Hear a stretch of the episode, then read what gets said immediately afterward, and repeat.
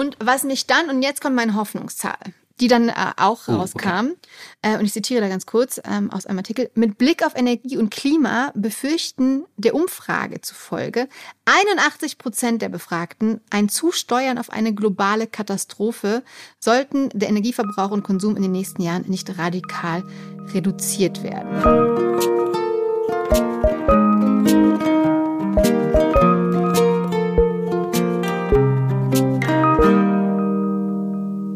Hallo und herzlich willkommen bei eurem Lieblingspodcast Hallo Hoffnung, der Podcast, in dem zwei Menschen jede Woche über die Hoffnung reden, in den unterschiedlichsten Farben und Formen. Und ähm, ja, lieber Finn, mein Name ist Christiane Stenger, ich bin Gedächtnistrainerin, äh, wahrscheinlich die vergesslichste der Welt und ähm, ja, und Podcasterin und Buchautorin und ähm, ja, Verein, Demokratievereinsgründerin, äh, ein Verein, in dem du auch jetzt mitwirkst und ich bin total freudig, äh, freudig vergnügt, dass wir heute wieder eine Folge aufnehmen. Ich bin auch, also wow, ich habe irgendwas im Hals. Ich bin auch sehr freudig vergnügt als Stefan Finn Spielhoff ich frage mich, ob es wäre natürlich interessant, ob wir tatsächlich von jemandem der Lieblingspodcast wären. Ich stelle mir das aber vor und fühle mich gewärmt um mein Herz. Sagt uns Bescheid yeah. auf Instagram oder in irgendwelchen Bewertungsmechanismen bei Podcast-Plattformen, ob wir euer Lieblingspodcast sind. Sowas würde ja. uns sehr freuen. Das würde uns wirklich verzücken. Verzücken. Ähm, Voll schön. Hat gut angefangen. Ich habe was im Hals, ich bin verwirrt. Ja, manchmal, manchmal, Welt manchmal rumpelt's. Manchmal rumpelt's ein bisschen hier und da. Manchmal rumpelt's und, einfach. Ja, tatsächlich hat mich ähm, das Thema von letzter Woche hat mich nicht ruhen lassen. Dein, dein oh. Gruselthema. Und Hast ich du da noch wenigstens mal ein bisschen... einen Gruselfilm gesehen seitdem? Nee. Ich glaube, das würde, ich glaube, das würde nicht passieren. Da bin ich einfach noch, da bin ich noch zu unmutig. Aber ich meine, ich muss einfach wahrscheinlich, ich muss, und dann bist ja, du genau. hier im Und dann vor allem Samstagnachmittags mit Croissant oder so. Das, das, das ja. kann ich mir natürlich noch vorstellen, anders als abends im Dunkeln. Weil jetzt ist ja wieder dunkel, das ist mega nervig, es ist einfach, es ist einfach nicht gut. Zu gruseln, finde ich. Vielleicht im Sommer. Einfach besonders mal bei 36 Grad, wenn es draußen zu heiß ist, um rauszugehen. Dann vielleicht mal Gruselfilm bei ich euch. Ich werde den perfekten Einstiegsfilm finden für dich, wo du sagst, okay, das macht total viel Sinn. Ich werde sowieso dann meine Augen schließen und versuchen wieder einfach heimlich einzuschlafen, damit ich das nicht ertragen muss. Okay. Aber ähm, auch Tatsächlich, ne, also wir, wir haben ja letzte Woche darum gesprochen, dass wir, dass wir eben vor unseren Geistern fliehen. Ähm, und das kann man dann selbstverständlich auch auf die, auf, den, auf die Klimakatastrophe übertragen. Und das ist auch einfach etwas, was mich jetzt beschäftigt hat. Und du hast es auch letzte Woche kurz angesprochen, als wir ganz kurz über die AktivistInnen und Aktivisten geredet haben, die Sachen yes. auf die Lebensmittel äh, auf Bilder geschmissen haben zum Beispiel. Und yes. was ich dann auch faszinierend fand, weil ich habe den Diskurs auf Twitter so ein bisschen verfolgt, in den Medien, Medien. Es gab am Anfang natürlich super kritische Stimmen. Also war am Anfang der erste Wisch war wirklich sehr negativ, habe ich das Gefühl gehabt. Vor allem, weil irgendwie manche, ich weiß nicht, ob die es einfach nicht nachgelesen haben oder also immer gesagt haben, ja, wer Kunst zerstört, dem können wir nicht zuhören. Äh, bei dem Fakt aber, dass ja da keine Kunst zerstört wurde. Gut, also der Bilderrahmen wurde beschädigt, aber den Bildern, den Kunstwerken, also weder dem Bild von ähm, Van Gogh noch de Monet ist einfach nichts passiert, als Tomatensuppe und Kartoffelbrei äh, draufgeflogen sind. Aber, und ich habe dann einen, einen Podcast vom Guardian gehört, mhm. wo dann tatsächlich so diese Klimaaktivisten, die ähm, mit Essen schmeißen, ähm, interviewt wurden. Und dann hat der Reporter gefragt, aber warum sagt ihr den Leuten nicht einfach, dass da einfach nichts passiert, weil da Glas ist? Und die Aktivisten haben so gesagt, natürlich machen wir das nicht, weil wir wollen ja, dass die Leute sich aufregen. Genau. Und, das, so, und das yeah. ist ja auch, also genau, so die sind halt, das ist, ja, das ist ja strategisch schon total ähm, wichtig und vor allem, äh, ich habe dann auch, also wir reden da gleich drüber. Was mir Hoffnung gemacht hat, weil, also mich hat das tatsächlich, diese Aktion haben mich wahnsinnig zu nachdenken gebracht. Also die haben mich wirklich tatsächlich wieder im Innersten aufgerüttelt, weil obwohl wir natürlich wir beiden Häschen hier diesen Klimapodcast haben, eigentlich, also wenn wir am Ende des Tages sagen, zumindest ist es kein, ist kein Klimapodcast, ein Hoffnungspodcast, aber inspiriert durch das Thema Klimakatastrophe, wie wir eben damit umgehen, dass wir gerade den, den Planeten zu einem äh, ziemlich unbewohnbaren Ort für Menschen machen.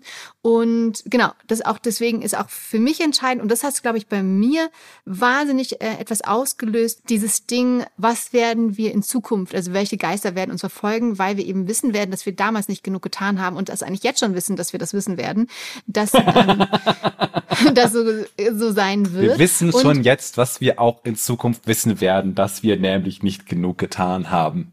Genau, Wunderschön. Genau. Und äh, weil es mich so bewegt hat, habe ich dann einfach ein bisschen recherchiert und das ist jetzt gleich die mein mein Hoffnungsschimmer, den ich heute recht zu Beginn dieses Podcasts schon einwerfen werde, ähm, weil ich einfach mal so jetzt erstmal wissen wollte, auch durch viele Gespräche wieder mit Freunden, Bekannten und Verwandten, ähm, teilweise die nichts von diesen Aktionen überhaupt mitbekommen haben, wo ich dachte, wie kann das denn passieren? Ähm, und da dachte ich, okay, was ist denn da überhaupt los? Und habe dann einfach mal gefunden, weil ich so wissen wollte, wieso, wieso eigentlich die Stimmung gerade ist. Und habe dann eine Umfrage gefunden von ähm, der Europäischen Investitionsbank, EIB, die einfach mal gefragt hat, so was sind die Dinge, die ihm gerade im Moment am meisten Angst machen. 28.000 Menschen insgesamt in 30 Ländern wurden befragt, 1000 davon in Deutschland. Also jetzt für Deutschland so bedingt ähm, aussagekräftig, obwohl 1000 ist schon ein bisschen. Aber äh, ich fand es einfach spannend. Ich wollte es jetzt nur als Hintergrundwissen haben, so was eigentlich da los ist. Und tatsächlich geben an, ähm, das fand ich recht wenig, also 57 Prozent sagen, an erster Stelle steht, ist die größte Herausforderung im Moment der Klimawandel. 57 Prozent oh. dachte ich, mh, hm, okay, das ist schon mehr als die eine Hälfte. Mehrheit. Ist eine Mehrheit. Genau. Und was mich dann, und jetzt kommt meine Hoffnungszahl die dann äh, auch oh, rauskam. Okay. Äh, und ich zitiere da ganz kurz ähm, aus einem Artikel. Mit Blick auf Energie und Klima befürchten der Umfrage zufolge 81 Prozent der Befragten ein Zusteuern auf eine globale Katastrophe, sollten der Energieverbrauch und Konsum in den nächsten Jahren nicht radikal reduziert werden. Und 84 Prozent denken, ähm, dass die Regierungen ähm, zu langsam handelt. Genau. Also, und diese 81 Prozent, also 81 Prozent glauben, dass wir auf eine globale Katastrophe zusteuern, ja? Juhu. Und das, das finde ich schon mal eine, äh, deswegen, und diese 81 Prozent sind wirklich meine Hoffnung, dass es zumindest so gesehen schon mal wirklich einer großen Mehrheit klar ist, was passieren könnte. Natürlich mit der Bedingung, wenn wir jetzt nichts unternehmen. Also wenn wir jetzt nicht den Energieverbrauch verringern oder unseren Konsum äh, radikal reduzieren. Also ist der Mehrheit in Europa schon klar, was passieren wird, wenn wir nichts ändern. Das fand ich erstmal hoffnungsstimmend, weil ich glaube, vor drei Jahren sah das noch ganz anders aus. Ich finde es schön, ich muss gerade an die Folge denken, wo du über Habeck geredet hast, unseren mhm. Wirtschaftsminister. und ja. äh, gesagt hast, wenigstens, was dir damals Hoffnungs gemacht hat, war, dass der wenigstens anerkannt hat, dass es klimatechnisch ein Problem gibt. Mhm. Und jetzt sind wir wieder an einem sehr ähnlichen Punkt, dass wir sagen, wenigstens haben wir offensichtlichem Problembewusstsein. Genau, aber auch das ist ja schon mal eine gute, ein guter Anfang zu merken. 81 Prozent, die sagen, wir haben hier, wir müssen hier was tun, ist ja geiler als zwei Prozent, die sagen, wir müssen hier Voll. was tun.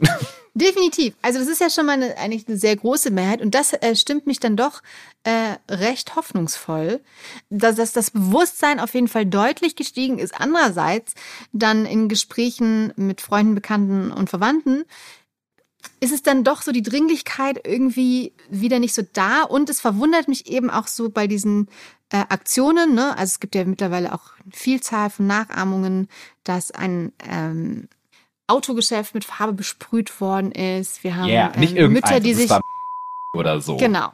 Eine, also eine Luxusmarke, ich wollte jetzt Luxus, Luxus, Namen Luxus. Sagen. Luxus, äh, Luxusautos, so. die natürlich Michi, piept das bitte wenigstens raus, dass ich die Name sich das gesagt Alles habe. gut. Ähm, oder wir haben. Ich wollte keine Werbung machen.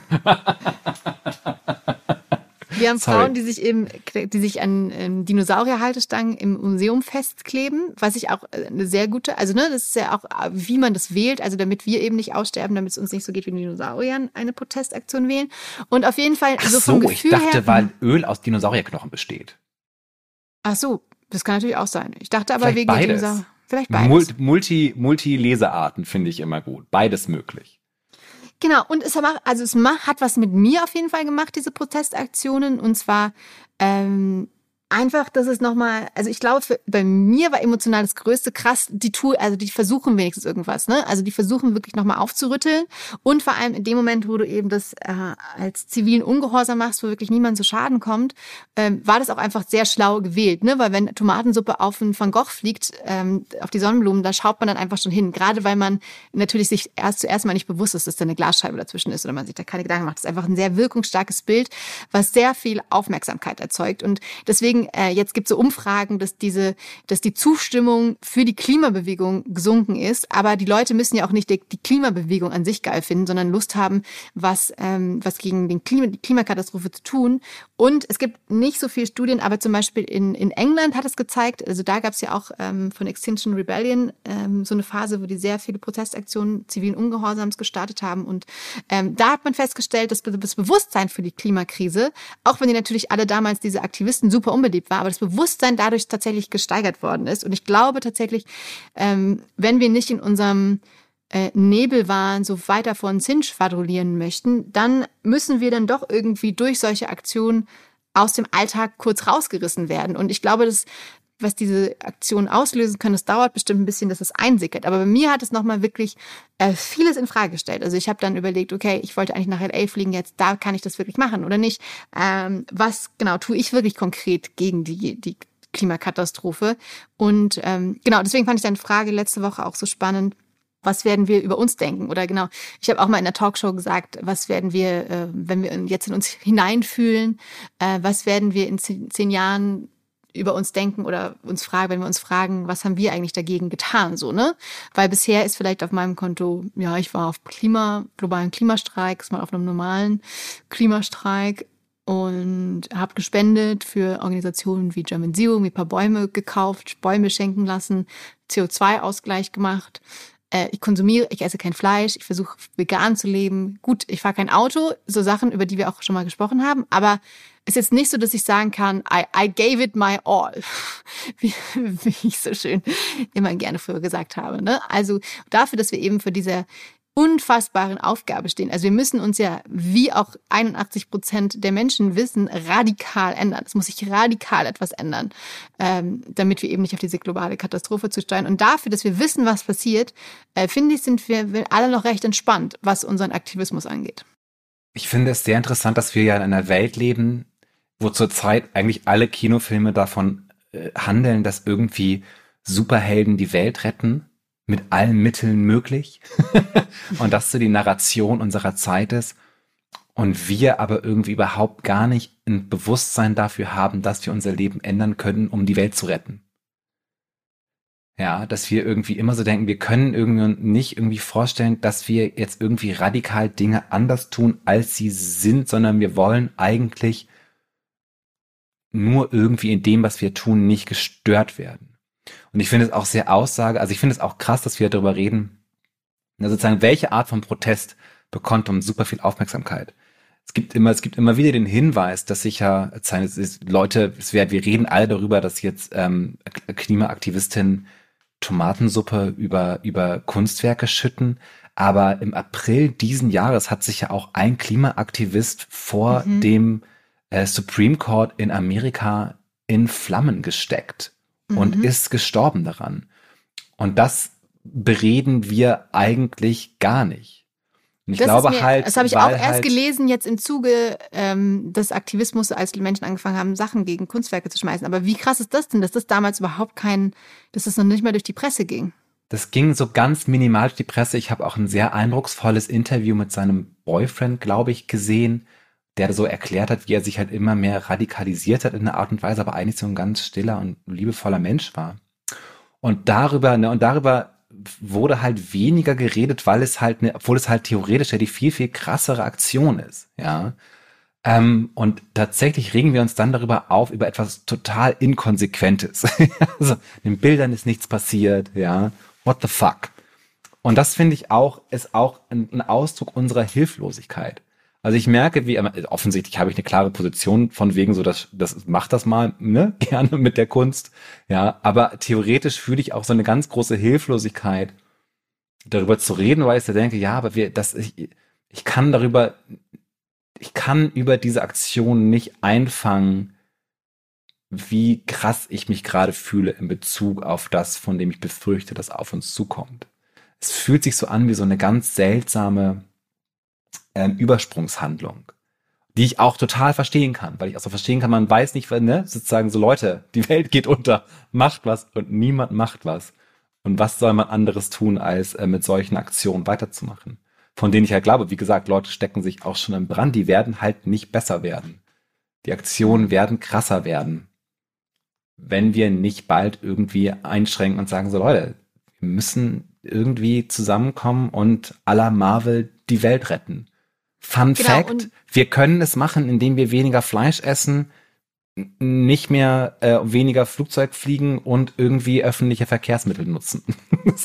Aber noch genau, das ist total wichtig, dass wir das, also gerade das tatsächlich, das Fleischessen ist einfach super, super wichtig, dass wir das, also man muss es ja nicht aufhören, aber einfach so einmal die Woche Fleisch, das wäre schon einfach super cool einfach auf dem Weg in eine bessere Welt. Dass man Weiß klickt nicht so richtig. Nee, das ist so richtig, das ist so richtig. Ja, das ist aber wirklich, ja, wirklich, ja aber es ist einfach auch nicht gesund, weißt du, es ist ja auch, es ist nicht gesund, es ist, also, es ist einfach so einfach, das nervt mich einfach total. Ich, ich liebe auch Fleisch, so, aber ich habe es auch geschafft. It's, it's possible. Ich finde es so possible. bezaubernd, dass du wirklich, dass du so Pressure Points hast und die trägst du so offen an dir herum. Aber weil, genau, das aber weil ich, nee, das finde ich, das finde ich, erhalte dir, erhalte dir das immer. Mach immer so weiter. Das ist genau richtig. Aber Lass es ist einfach zehn Prozent, äh, glaube ich, ungefähr der, des Welt, also weltweiten CO2. Es geht darauf zurück und es hat einfach so viele Folgen, weil einfach die Anbaufläche, also es wird Regenwald verbrannt dafür, den wir unbedingt brauchen. Also es hat so viele Folgen. Dann stehen da, genau, dann nutzen wir die ganzen Anbauflächen für, für Soja und Lebensmittel zu produzieren, wird eh ein Riesenproblem werden. Äh, dann der Boden, den wir dann für die ganzen Tiere brauchen, den könnte man auch viel besser nutzen, weil der Boden ist ja auch, wenn man Soil, den Film Soil auf Netflix gesehen hat, auch etwas, was uns retten kann, weil der Boden auch in der Lage ist, super viel CO2 wieder aus der Luft rauszunehmen, wenn wir ihn wild gedeihen lassen. Und man kann sogar aber auch Anbauflächen darauf bauen. Also es ist einfach alles gut, wenn wir es nicht mehr so machen würden, wie wir es jetzt machen, sondern das führt jetzt zu weit. Aber deswegen bin ich da bei Fleisch super sensibel, weil es einfach so ein so ein Thema ist, wo man wirklich leicht ansetzen kann, wo man was selber tun muss. Aber es bleibt auch immer noch ganz wichtig, nur wenn wir uns alle selber individuell einstrengen, ist es toll, aber es wird uns noch nicht retten, weil tatsächlich wir wissen, ähm, 100 Konzerne weltweit sind für 70 Prozent des CO2-Ausstoßes verantwortlich. Und da müssen die Regierungen, da müssen wir ins System, da muss sich eben etwas im System ändern. Sonst werden wir die Nummer einfach nicht wuppen können. Und deswegen ist sowohl, und das, aber das bedingt sich ja auch gegenseitig. Ne? Wenn man anfängt, das Bewusstsein sich zum Beispiel zu ernähren, was Fleisch angeht, dann öffnet sich ja auch das Bewusstsein für andere Themenfelder. Man hat dann, also es ist, glaube ich, so ein guter Einstieg, eine Sache zu tun, um um dann zu gucken, ah, äh, wie hängt eigentlich alles mit allem zusammen und sich dann mehr dafür zu interessieren, weil ich glaube, du brauchst schon es muss für einen selber auch diesen Tipping Point geben, wo man dann, ne, weil ich glaube, das Bewusstsein, dass es irgendwie ein Problem gibt, ist jetzt da. Und dann muss es aber einen Tipping Point geben, dass man anfängt, sich damit echt zu beschäftigen, mal ein Buch liest. Eigentlich reicht eins, vielleicht auch zwei, um dieses Ausmaß zu verstehen. Weil natürlich, das haben wir auch Samira El Ouassil bei uns im Podcast auch als schön erzählt, dass man den Klimawandel ja als ähm, Hyperobjekt bezeichnen kann, dass es einfach etwas ist, was unser menschlicher Verstand nicht verstehen kann. Aber das ist, ist auch vollkommen richtig, weil es natürlich so komplex ist. Aber nichtsdestotrotz ist es auch jetzt nicht super Rocket Science zu verstehen, dass unsere Lebensart einfach unseren, äh, unsere, unser Klima und damit ähm, das Leben auf der Erde äh, unmöglich macht so. Und ähm, beziehungsweise das menschliche Leben auf der Erde. Oder es wird einfach nicht es wird einfach nicht schön. Auch durch die, durch die Konflikte die dadurch entstehen dass eben es heißer wird Leute nicht mehr da wohnen können wo sie leben und so weiter und so fort. Haben wir oft genug besprochen. Aber diese Ausmaß das Ausmaß muss man glaube ich einmal verstehen dass man schon äh, da muss man ja auch jetzt nicht jedes Detail kleinste Detail verstehen ja. Aber das das große was auf dem Spiel steht ist nicht so schwer zu verstehen dass es dass es nicht machbar wäre. Und aber ich glaube man muss diesen Tipping Point einmal übertreten treten, um sich dann damit mal zu befassen, intensiver, eine Woche oder zwei, dass man dann das Ausmaß erkennt, weil das Ausmaß, auch wenn, ist, glaube ich, trotzdem eben noch nicht so da. Also, dass das in den Köpfen ist. Ich glaube, die, die, man weiß jetzt, okay, es könnte kritisch werden, aber wenn man sich damit beschäftigt hat und man weiß, was da wirklich auf dem Spiel steht, glaube ich, dann wirst du eben tatsächlich oder hast du dann das State of Mind, dass du dann denkst, yes, ich muss wirklich was tun. Ähm, und wie das dann aussehen kann, ist natürlich wieder ähm, total individuell, was ja auch gut ist, was man machen möchte. Aber wir brauchen jetzt schon ähm, mehr Energie in dem Sinne, in unserem Bewusstsein, dass wir Lust haben, mehr uns dafür anzustrengen, dass sich jetzt was ändert. Weil äh, so wie es gerade ist, sieht es eben nicht gut aus, dass wir auf einem guten Pfad sind. Ich glaube, wenn man sagt, 81 Prozent haben ein Problembewusstsein, aber ich habe das Gefühl, dass die Leute halt nicht wissen, was die Konsequenz ist. Also wie ja. sähe das wirklich aus? Ne? Wie, wie wie sähe ein Entwurf einer Gesellschaft aus, in der wir klimaneutral leben? Ja, also wir haben uns fehlt eine positive Utopie, wenn man so will. Mhm. Wo wir merken, ne, was heißt es, okay, du isst kein Fleisch mehr, was heißt es also? Man denkt immer so, ich war, okay, jetzt kein Fleisch mehr. Aber ich glaube halt diese Idee, dass man sagt, und, ne, das ist, ähm, wie sieht da mein, mein Alltag aus? Okay, ich, kann, ich habe irgendwie kein Auto mehr. Ist das ein Problem? Ja, okay, ich fahre irgendwie, ich fahre nicht mehr nach Puerto Rico in den Urlaub, sondern irgendwie nach Travemünde. Ist das ein Problem? Wie sieht dieser Wandel aus? Wie krass müssen wir unser Leben ändern und unsere Produktionsmechanismen und wie viel davon kriegen wir eigentlich tatsächlich mit? Und das sind halt alles immer, und man merkt das hier, man wirft damit so Zahlen um sich und Grade, Gradzahlen und Produktionszahlen und ne, wo es gerade überall ist eine, eine Megadürre. Aber so hat dieser Podcast so ein bisschen angefangen, dass wir das gesagt haben, wir müssen eigentlich Geschichten dazu erzählen. Und wir brauchen eben auch eine Vor, also jemand muss mal sagen, okay, jetzt sind wir mal ehrlich, was heißt, ah ja, kein Fleisch mehr essen, ganz klar. Nicht mehr fliegen, ganz klar. Am besten auch kein Auto mehr besitzen, Ganz klar. Und wenn dann halt Leute sagen, aber auf dem Land brauche ich immer noch ein Auto, muss dann halt gesagt werden, ja, und das ist halt Teil des Problems. Und deshalb wollen wir halt einen, einen, einen, einen Entwurf vom Land leben, wo du halt kein, wo du nicht mehr absolut auf eine Maschine angewiesen bist, um deinen Alltag zu bewerkstelligen. Aber wie sieht ja, das aus? Genau, beziehungsweise was für andere Lösungen gibt es mit Sammel. Also ich glaube, dass wir komplett natürlich auf Autos verzichten werden, ist auch utopisch. Wir werden das Auto an sich brauchen, ja, aber, ist, aber halt ja, das, das besser nutzen nicht so. können. doch, aber dieses, ich habe. Nee, nee, nee, nee, dieses, ich natürlich, ich sage ich halt, Nein. es wird nie wieder Autos geben. Aber es sagt so, die, die Großzahl der Menschen soll kein Auto mehr besitzen. Ja, also dass genau, es natürlich das immer noch ja nicht, irgendwie Autos gibt, ist ja vollkommen klar. Aber die Frage ist halt, ist das Auto ein sinnvolles meine sinnvolle Maßnahme im Personenverkehr? Und die Antwort darauf ist nein. Das, sind, dann so, so Feinheiten, wo ich denke, jetzt, oh, come on. Das hat uns auch jetzt nee, wieder auf zwei Minuten Ja, aber dann haben doch Leute Angst, wenn du jetzt sagst, dass da, keiner darf mehr Auto fahren, dann denken, okay, dann wie soll das denn gehen? Dann, dann, dann kann ich es ja nicht machen. Dann mach ich, will ich mich damit nicht beschäftigen, weil in Welt, die ohne Auto existiert, kann ich mir nicht vorstellen. Aber deswegen, man muss das schon auch klar machen, dass es natürlich noch Autos geben kann. Und nee, nee, das ist, äh, Ulrike, das ist genau das Richtige. Du hast es genau gesagt. Eine Welt ohne Autos, damit will ich nicht mich beschäftigen. Und ich sage doch genau das, wenn das Problembewusstsein ist da. Die Antwort darauf ist eine Welt ohne Autos. Und dann, und, ne, und dann müssen wir halt sagen, und jetzt müssen wir uns mit dieser Frage beschäftigen. Wir können nämlich nicht, um den Anschluss an die letzte Folge zu finden, davon davonlaufen, dass wir in einer Welt ohne Autos leben müssen, wenn wir weiter leben wollen. Und wenn sie weiter wieder davon weg tun, aber man, man muss auch, ne, aber man muss auch vorsichtig sein. Ja, aber da wieder, nee, Leute, du sagst ja, du absolute sagst ja, Radikalität. Ja, nee, genau. Aber das, damit, ja, das ist natürlich auch deine, das ist deine Position, fair enough. Äh, aber nur, weil, weil ich, aber ich glaube, das schürt unnötig Ängste. Ich habe ähm, neulich ähm, einen Podcast gehört mit Ulrike Herrmann, die auch ein Buch geschrieben hat über das äh, Ende vom Kapitalismus.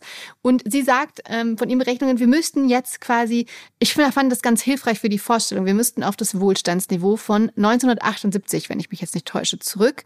Und da 78 gab es ja aber auch, gab es auch Autos und so. Und die würden wir uns jetzt halt teilen, dass man Sharing macht, weil manchmal müssen ja alte und kranke Menschen muss zum Arzt oder so, da brauchst du halt ein Auto, weil die kannst du nicht in, äh, also könntest du natürlich auch in einem Rikscha fahren, könnten die auch, okay, wenn es jetzt nicht minus 15 Grad hat, von mir aus.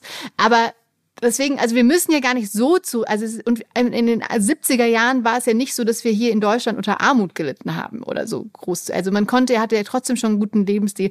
Das vom Wohlstand her äh, waren wir da wahrscheinlich sogar glücklicher. Ähm, als jetzt gerade. Deswegen, man muss jetzt ja nicht sagen, alles abschaffen und so, sondern wir müssen einfach ein bisschen äh, zurückwachsen. Fand ich nur einen sehr spannenden Aspekt. Und, ähm, ich bin genau. total genau. dafür. Ich finde auch alles abschaffen. nee, ja, aber halt so Dinge, die keinen Sinn machen, wie Autos. Man könnte, es gibt wirklich, ich habe so, ich das Auto macht mich inzwischen das ist, ich, da gibt es so viel, was man darüber lesen kann, wie viele Parkplätze wir brauchen, wie oft wir Autos bewegen, wie teuer Autos genau, die bewegen, sind für jeden ja Steuerzahler, auch wenn du kein Auto hast. Genau, ja, das finde ich ja total. Von mir aus können wir auch Autos verbieten, aber du kannst es dir trotzdem einfach, wenn du es brauchst, mieten. Weil manchmal denke ich auch, wenn ich irgendwo hin muss oder ich, ich zum Arzt möchte, dann möchte ich nicht U-Bahn fahren, weil es mir so schlecht geht. Dann möchte ich zumindest die Möglichkeit haben, irgendwas mich fahren zu lassen. Von irgendwas, irgendwie. Ähm, deswegen würde ich nicht erstmal das sehr, sehr wenige Autos, die wir uns alle teilen. Damit fair, fair enough. Ja, ja, aber das sage ich. Genau. Aber das ist halt, aber für, wenn du, du kennst mich, für solche Feinheiten bin ich nicht zu haben. Wenn ich ja, sage, alle Autos weg, ist vollkommen klar, dass wenn meine Mutter einen Arzttermin hat und nicht zu Fuß hingehen kann, es eine Option geben wird, wo sie anrufen kann oder sich melden kann und dann kommt jemand vorbei und bringt sie zum Arzt. Genau, aber ich sage ja da muss man schon, da muss man ja schon, ja, da muss man schon in den Feinheiten bleiben, sonst macht man den Leuten Angst, weil dann sagt man ja gleich, okay, nee, eine Welt ohne Autos, darf kann, kann ich mir nicht vorstellen, bums bin ich da raus, dann esse ich auch weiter Fleisch, weil man ist ja eh Aber es ist ja genau das, was ich letzte Folge gesagt habe. Was, was da auf uns zukommt, macht uns allen Angst. Aber wir müssen halt gerade deshalb in die Konfrontation gehen und darüber reden. Weil diese Idee, oh, das macht mir Angst, damit konfrontiere ich mich nicht, ist ein großer, großer Teil des Problems. Und dass man halt, und deshalb bin ich halt inzwischen tatsächlich so radikal geworden, zu sagen, ja, wenn du halt glaubst, dass irgendwie in 50 Jahren auch nur die Hälfte von den Autos auf der Straße sind, die jetzt auf der Straße sind, dann täuschst du dich. Und darüber müssen wir offen, darüber müssen wir offen reden. Ja, und um, ich habe noch ein, ein letztes, sehr, sehr finde ich super. Ich guck mal, wie ich das eigentlich nie wieder Autos fahren, aber irgendwie 50 Prozent von den Autos sind irgendwie doch noch da. Also man merkt schon, wie ich hier drauf bin. Ne? Äh, ich würde gerne noch mal mit so einem Abschlussbild enden. Ähm, wir haben das schon öfter besprochen, den Film Don't Look Up. Und ich, ähm, ich finde die Metapher aber immer noch erstaunlich gut. Und ist mir noch mal klarer geworden, weil ich glaube auch bei diesen 81 Prozent, dass wir Angst haben und alles spielt eben auch rein, dass das nur eine Option ist, dass dieser Komet auf die Erde fliegt. Ne? Da geht es ja darum, ein, wir wissen früh genug, dass ein Komet auf die Erde fliegen kann. Wir könnten ihn jetzt noch aufhalten und zerstören oder wir verpassen die Chance und dann macht er wahrscheinlich vielleicht, wir wissen nicht, wie der Film ausgeht, die Erde kaputt. So, und ich glaube aber, dass die Leute noch glauben, der Komet ist also, es ist noch nicht hundertprozentig sicher, dass der wirklich trifft. Und deswegen sind wir, haben wir noch so einen Spielraum, weil wir vielleicht später noch eine Technologie entwickeln oder das kann ja alles passieren. Aber ich glaube, wir haben halt nicht verstanden, dass wir nur noch jetzt, und deswegen heißen ja auch manche Aktivistengruppen die letzte Generation, dass wir nur jetzt mit unseren jetzigen technologischen Mitteln diesen Kometen zerstören können. Und das können wir. Aber wir entscheiden uns eben gerade nicht dazu. Und wir, wenn wir uns jetzt nicht dazu entscheiden, verpassen wir wirklich den Moment. Und danach ist eben die Chance, dass man es noch umwandeln kann, eigentlich so gut wie nicht mehr da. Also es wird dieses, das, das ist wahrscheinlich jetzt irgendwie 2050 2,4 Grad wärmer wird, was jetzt ja auch ein neuer Bericht gesagt hat. Das ist ja nicht ein vielleicht, es ist wirklich ja. Momentan ähm, ist es ein Ist so. Kommt so. Es ist, momentan so. ist es einfach ein Ist so, genau. Es wird so. Und das, dass es eben nur eine Option ist, vielleicht, was viele Leute denken. Ich glaube, das ist eben auch noch ein Problem, dass eben diese finale Konsequenz, dass ja auch jetzt, was jetzt gerade sich die Erde noch weiter aufwärmt, einfach ja Jahre altes CO2 ist, weil das ja eben auch viel später wirkt. Also wir können bedingte Dinge gar nicht mehr aufhalten.